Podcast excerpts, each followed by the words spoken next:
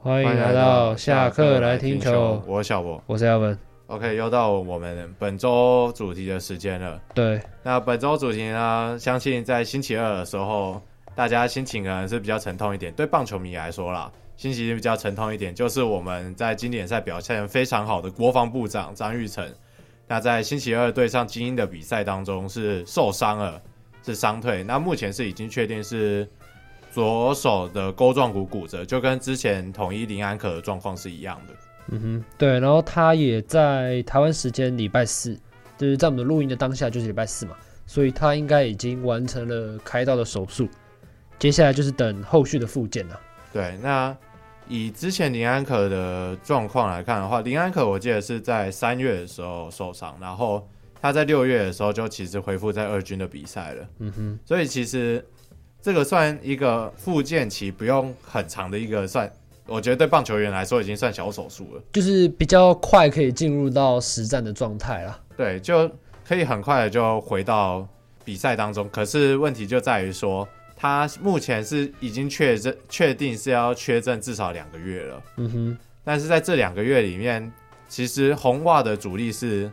会慢慢回归的。对，因为虽然说游击手内野还有个 Story 嘛对， ，Story 应该是没办法那么快回归了。嗯，但是红袜队其实因为张玉成受伤后，红袜有拉上一个小联盟球员嘛，嗯，对，那来顶替张玉成的位置，只是我觉得就要看那个那球迷表表现怎么样啊。不过我觉得张玉成在一受伤回归之后，应该也不会马上就把他让他在大联盟出赛了，因为那个毕竟两个月没有打嘛，可能还是需要先可能在其他地方让他恢复个手感，可能让他在三 A 恢复个手感。嗯哼，所以我觉得应该不会这么快。就算要回到大联盟，我觉得已经是可能快要明星赛后了。嗯哼，所以我觉得就是说嘛，没有期待，没有伤害啦，就大家冷静的看待这件事情。那也希望张玉成是可以好好的嘛，毕竟是我们台湾目前在大联盟的唯一一人，剩下的都在现都在 E A 嘛对对，E 对 A 或高 A 嘛。对，因为张玉成受伤之后，那个红袜队拉上的是一个叫瓦德兹的球员啊 v a l d e z 嗯然后他是在这个礼拜他已经被两度拉上大联盟了，而且他但是他的主要的守备位置是在二垒嘛，因为张玉成在红袜队大部分先发是游游击嘛手，但他守主要守备是守备位置是二垒，但是我觉得游击他也是可以守的，只不过他的专长是在二垒啊。嗯，但是就看他的表现怎么样嘛。毕竟，假设他的表现真的很火烫的话，其实张玉成回来之后也不见得还有他的位置了。对啊，就算是会受到一点威胁嘛，对，这也是说张玉成为什么他说受伤当下非常可惜的原因啊。对，也的确，因为毕竟他这几场的状况真的是完回温中，那目前那个打击率也是慢慢的在爬升，也快回到两成了嘛。应对，该再过，假设可以再更稳定发挥的话，应该这个星期是有机会回归两成的。不过就发生了这件事情嘛，嗯，那也希望也希望我们的玉成是回归到大联盟了嘛。嗯哼，对，因为其实这一季他也获得教练很多的信任啊。嗯，应该说这几季来是我觉得是最多的一次。对因我为觉毕得竟是从大联盟开季嘛。就算是那个有更稳定的 PA 数啦，嗯 PA 数是相对起前面的几季，前面几季去年就被 DFA 三次了哼，嘛哦，，对对对，所以当然就没有这么稳定的 PA 嘛。可是这一次是不太一样，就是在他从开季到现在，其实被喂了一个很稳定的出赛量跟 PA 数，嗯所以我觉得机会上来说的话，是比以前甚至我觉得多上很多的，比至少比去比起去年啊是多很多的。哼，对，因为加上他 Story 也受伤了嘛，嗯，然后红袜还有个内野手 Hernandez，他也被移去外野，原本是守游击，他也被移去外野，所以游击手这个洞其实蛮大的。对。但张玉成的守备其实他却是靠守备站上先发打线的。对，然后在打击上面这几场也发挥的很好，对算是一个意外的收获啦。对红袜的教练团来说，算是意外的收获，嗯所以也希望他尽快回归大联盟哈哼，。对，没错，那另外一个呢，就是就上个礼拜有被谈到，就目前已经被禁赛十场，那现在还在做球监的学者，对，因为他是在十九号对洛杉矶道奇的时候，那时候裁判就检查他的手嘛手嘛，然后就发现了一些黏黏的东西嘛，对但是薛德就说是松香，松香就是紫花粉的成那分个成分嘛，跟他的汗，嗯会造成一些粘性物质，但是他有去洗手，在裁判面前洗手，但是还是被检查出来了。那之后是在美国有一位球评，他是现场示范的，哦就现场示范说手上有汗的状况下，然后跟止滑粉，原本这样子就已经会有一点点的粘度了嘛，毕竟汗是那个汗是粘的嘛。嗯然后之后，因为他在场上是裁判要求他是用酒精洗手嘛，因为这这几年疫情嘛，其实我们酒精也用的不少嘛。有用酒精洗手过的人应该都知道，酒精其实有点黏黏的。在这个情况下，原本一个很黏的东西，再加上一个更黏的东西，那这样不是超爆粘，对啊，这不就就就双倍了吧？对啊，那所以也就其实也可以解释为什么学者的手会这么黏的，其中一个可能的原因啊，这只是哦对啊可能的原因。对了，对，那这就这个实验之后，其实也有说，其实学者蛮有可能是真的是真的是无辜的。对了，因为毕竟其实学者没有必要要这样做啊，因为毕竟他生涯其实也到末期了嘛。啊，你这个时候再犯上一个使用外部物质的这个罪名名嘛，就是跟你一辈子，你知道吗？而对且啊，你要想，你生涯末期就被大家记住说，哦，你是一个使用违反物质的球员吗？而且这这件事情，我觉得甚至可能会影响到他后来名人堂的投票，哦，对就对他对名对人堂对投票这一部分可能会有这个印象。对啊啦这个，因为毕竟现在已经是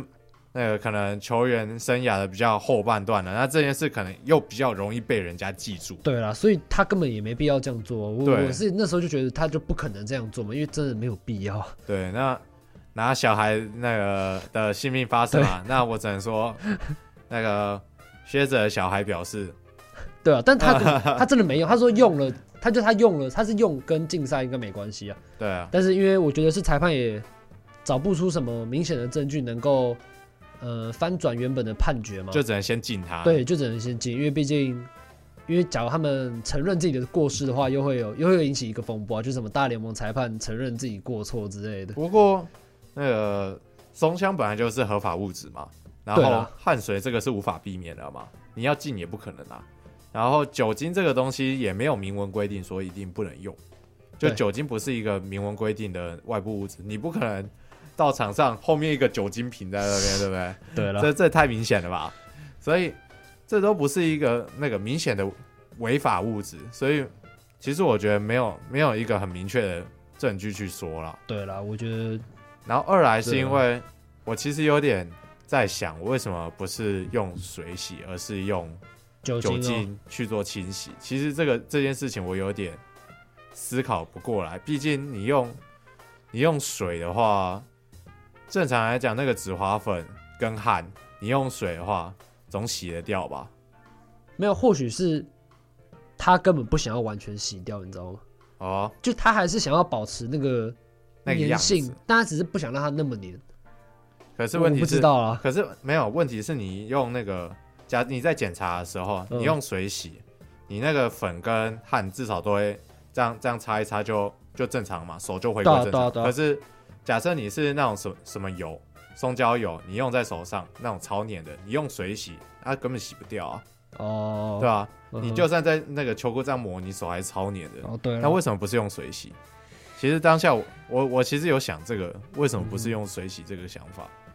对，反正就最后现在就还在做球监嘛，对嘛，因为预计大概会跳过两次的，最多两次的先发轮值啦。对，反正薛者在我觉得在生涯的最最后面这这段时间遇到这这一件事情，我个人是觉得蛮惨的，嗯哼毕竟是个人民生上的问题，嗯哼，我觉得是民生上的对问题。了，我觉得可能之后也需要一点时间，不管他是清白的，或者说真的有外部物质这些东西，我觉得是真的需要时间去做证明，甚至我觉得这部分相关研究可能也是必要的。嗯哼，没错没错。OK，那接下来讲到的还是大联盟大联盟的新闻啊，就是海盗队有个三十三岁的菜鸟，终于上了大联盟。 Rookie 他在小联盟待嗯了十三年呢、啊对，那他的名字叫做 Drew Maggie 嘛，就是嗯中文翻译叫马马吉。马吉，对，然后他在大联他在小联盟待了十三个赛季，然后总共有一千一百五十四场初赛，还有四千四百九十四个打席，然后在今天二十七号上到了大联盟。对我想说，这个海盗队为什么突然要拉上一个三十三岁的球员呢？嗯，你觉得呢？就就像之前湖人队那样啊，你说那个 Andre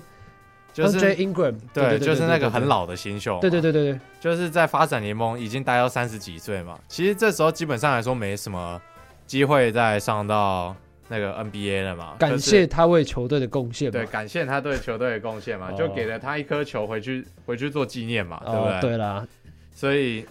我觉得就很像这样吧。其实之前大联盟也有做过类似的事情啊，所以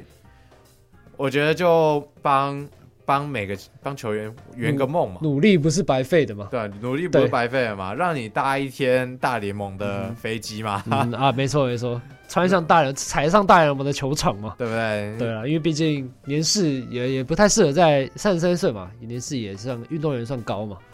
毕竟对不是每个人都有机会踏在那个大哦联对盟了级的球场，嗯哼，对不对？你你要参观，你还要付钱啊。 确实，我觉得机会真的是难得，也很很为这个人感到高兴，嗯，因因为为有马这个机会。嗯，因为马吉其实在二零一零年在大联盟选秀是被海盗队选进的，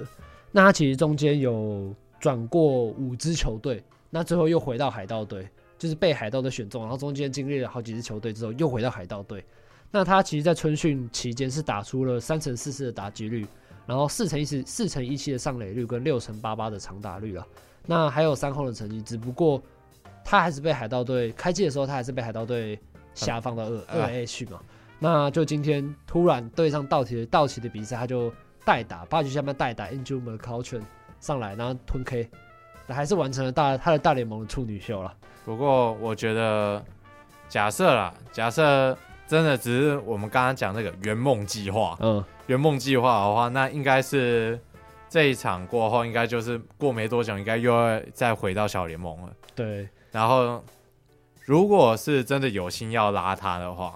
有心要拉他的话，应该是还会有下一次代打机会给他啦。我我觉得是还有啊、我们就看海盗队会不会这几天又把他下放到二 A。哦，对，啊，对啊，对啊，看这几天消息嘛啊，。如果有的话，啊圆梦；圆啊梦没有计的划，话，就让你再打一下。对啊，就让你感受一下嘛。 对 我觉得圆梦计划的可能性比较高一 点，我我也我也觉得，重点是八局下半代打、欸对这个啊感觉是那种、啊，虽然说他的第一球其实是界外全垒打，差差一点，啊，差差一点点在大联盟打对对拳对，啊。打全垒打，但是我觉得八局下半啊，我觉得有机会，有蛮大的机会，应该是消化消化比赛啦。对啊，就是把比赛弄完嘛。对对对，没错，再来就还是大联盟的新闻，就是另外一个就是我们又回到红袜队，就是我们的红红袜亚洲的朋友吉田镇上，那是追平了一项纪录，也是铃木一朗缔造的纪录，就是连续七场比赛至少都有两个雷打数的日本球员。嗯哼，就意思是什么呢？就是每一场比赛至少有上到两个垒包，就算你打一支安打嘛，也就是二垒安打嘛嗯，或哼全垒打嘛，或三垒安打。对，那吉田镇上讲到全垒打，他目前也已经是连续四场都是有三支全垒打了，四场已经有三支全垒打了。对，因为他其实之前在对上，哎，红袜对上运动家的比赛嘛，如果没记错的话，是呃，酿酒人，哦酿酒人嘛，是缴出了单局两红的表现。对。那吉田镇上在前几次的主题里面也有讲他那个手感如寒流嘛，对不对？其实也其实也有举说那大谷翔平的例子，就是说之前打击被说像高中生嘛，那后来也被证明是超高效级的打者嘛。对所以所以我觉得吉田镇上就跟我那时候讲，就是需要一点时间嘛。那现在成绩不就出来了吗？就是需要给他一点时间适应嘛。嗯哼，那吉田镇上其贵为两届两届洋联打击王，我觉得他不是没有这个实力啦。对，但是大家可能会好奇说，吉田镇上达成了，那为什么大谷翔平没有达成啊呢？不过就是就是打打击的形态不一样嘛。因为大谷翔平，你看那个击球出速，看起来像是 看起来像是那个吗？但是连续七场，我觉得就大谷翔平来说，感觉也没到那么难吗？不过大谷翔平就是前一场先发，后一场打击就会落塞。哦以这种形式来看的话，我觉得达成几率不嗯高，而且、大谷的那种打打击手感，要么就是一场一场一安或一场零安，然后下一场全垒打这样子，哦这样的形态在进行的。所以嗯大谷要能达成这种记录，我觉得比较不可能。毕竟大谷是拼打值的，哼哦，对了，就是直接一球直接夯，就是比较少那种一垒安打，是不是？对对对，那这个礼拜天使队也有打一个 back to back 嘛哦，back to back to to back，有跟 Ward 跟 Chart 跟大大谷谷翔平，就打了一个 back to back to back，嘛对对对啊，就是这种嘛，就是这种打、嗯哼打法嘛，哼所以大谷要达成这种记录是几率不是说没有，但是可能就真的比较低一点。嗯那他可能有打安打那场比赛，那只还要是一支二垒安打。哼啊，对，那以这种先发先发之后隔一场绕赛的节奏来看的话，我觉得不太可能，嗯就可能性不高啦。哼，对啊，因为他投边投边打，其实很难顾到啦。的确啊，对那个对身体上来说一定是会有一点负担，训练上来说一定也有。不过大谷就已经是，诶、本来就是一个规格外的存在了，所以也不太好说，也不太好说什么。再来就是看回到我们熟悉的宗旨，我们熟悉的宗旨呢，最近在 PT 上面，小米们提出了一个疑问，就是为什么五夺明明是在投老人球，球速不快，变化幅度不大，可是中指打者就是打不到？那底下的留言呢，一概就是在说，因为很性感，所以也的确，也确的实确，确实那打者看到直接心动，心动，心动了，那个心跳直接跳到一百二，然后棒子开始乱挥，开始手开始发抖，那个那个胡子太性感，嗯，那 确个实身材太性感，对，对不对？但是真的原因哎，真的原因吗？其实我觉得球速快，那个放到大联盟啊，我们用大联盟来讲也可以啊。球速快在大联盟不是什么稀奇的事情吧？球速快吗？对，球速快在大联盟不是什么，不是啊，不是啊一个什，不啊么稀奇的事情。每一个连先发投手，有的都直接吹到平均一百码以上，嗯哼，对不对？所以球速快在大联盟不是什么稀奇的事对情啊啦。但是问题是，慢速球是不是稀奇的事情？是啊，是啊，只是你要想，你搬到中职慢快速球就不是一就是一个非常稀奇的事稀，奇的事情。不过这几年的打者，我觉得是越来越不怕了，就啊对于快速球的熟悉程度是越来越不怕。反而像说小泽圆、吴泽圆这种，这种算嗯哦软投了吧？算软投。对了，可是我觉得这些投手的特质感就是控球好，对，就是有精准的控球，嗯然后他们的那个投球的尾劲是犀利的，嗯进球点是犀利的，感觉就是靠这个在吃饭嘛。嗯哼，那五夺其实也算是一个控球算蛮好的一个投手，因为毕竟岁数已大，啊，岁数已大，所以你要要求球速也不可能。对了，而且其实五多，我觉得他是蛮会处理那种危机的啦，嗯就是你你可能垒上有好几个打者嘛，但是他其实都没有让这些打者回来得分，对，那五夺他也在中职打滚这么多年了吧？其实对中职打者的特性应该也都是有一定程度上的理解的。嗯那其实也不难解释说为什么中职打者没有办法把他打得这么好的其中一个原因。一方面是因为他其实对中职的打者也是有研究的，哼，对了，因为他其实今年球季嘛，投完就变成本土球员了吧，嗯今年吧，对不对？嗯，所以他其实待的时间啊时间其实也是蛮长的啦，蛮长的，所以五夺，说实话啦，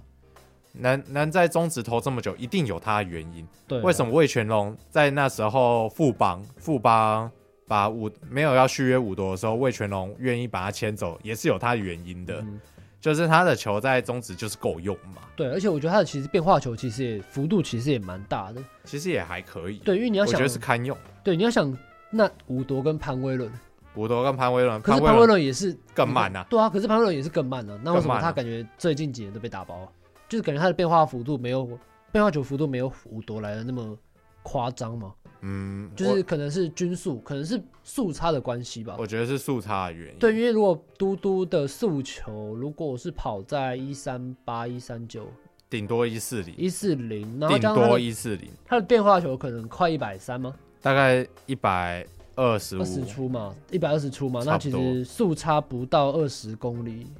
然后变化的幅度又不大的话，其实蛮好掌握的。对。不过对吧嘟嘟嘟嘟在年轻的时候就是一五零嘛，对啊一五零研发嘛。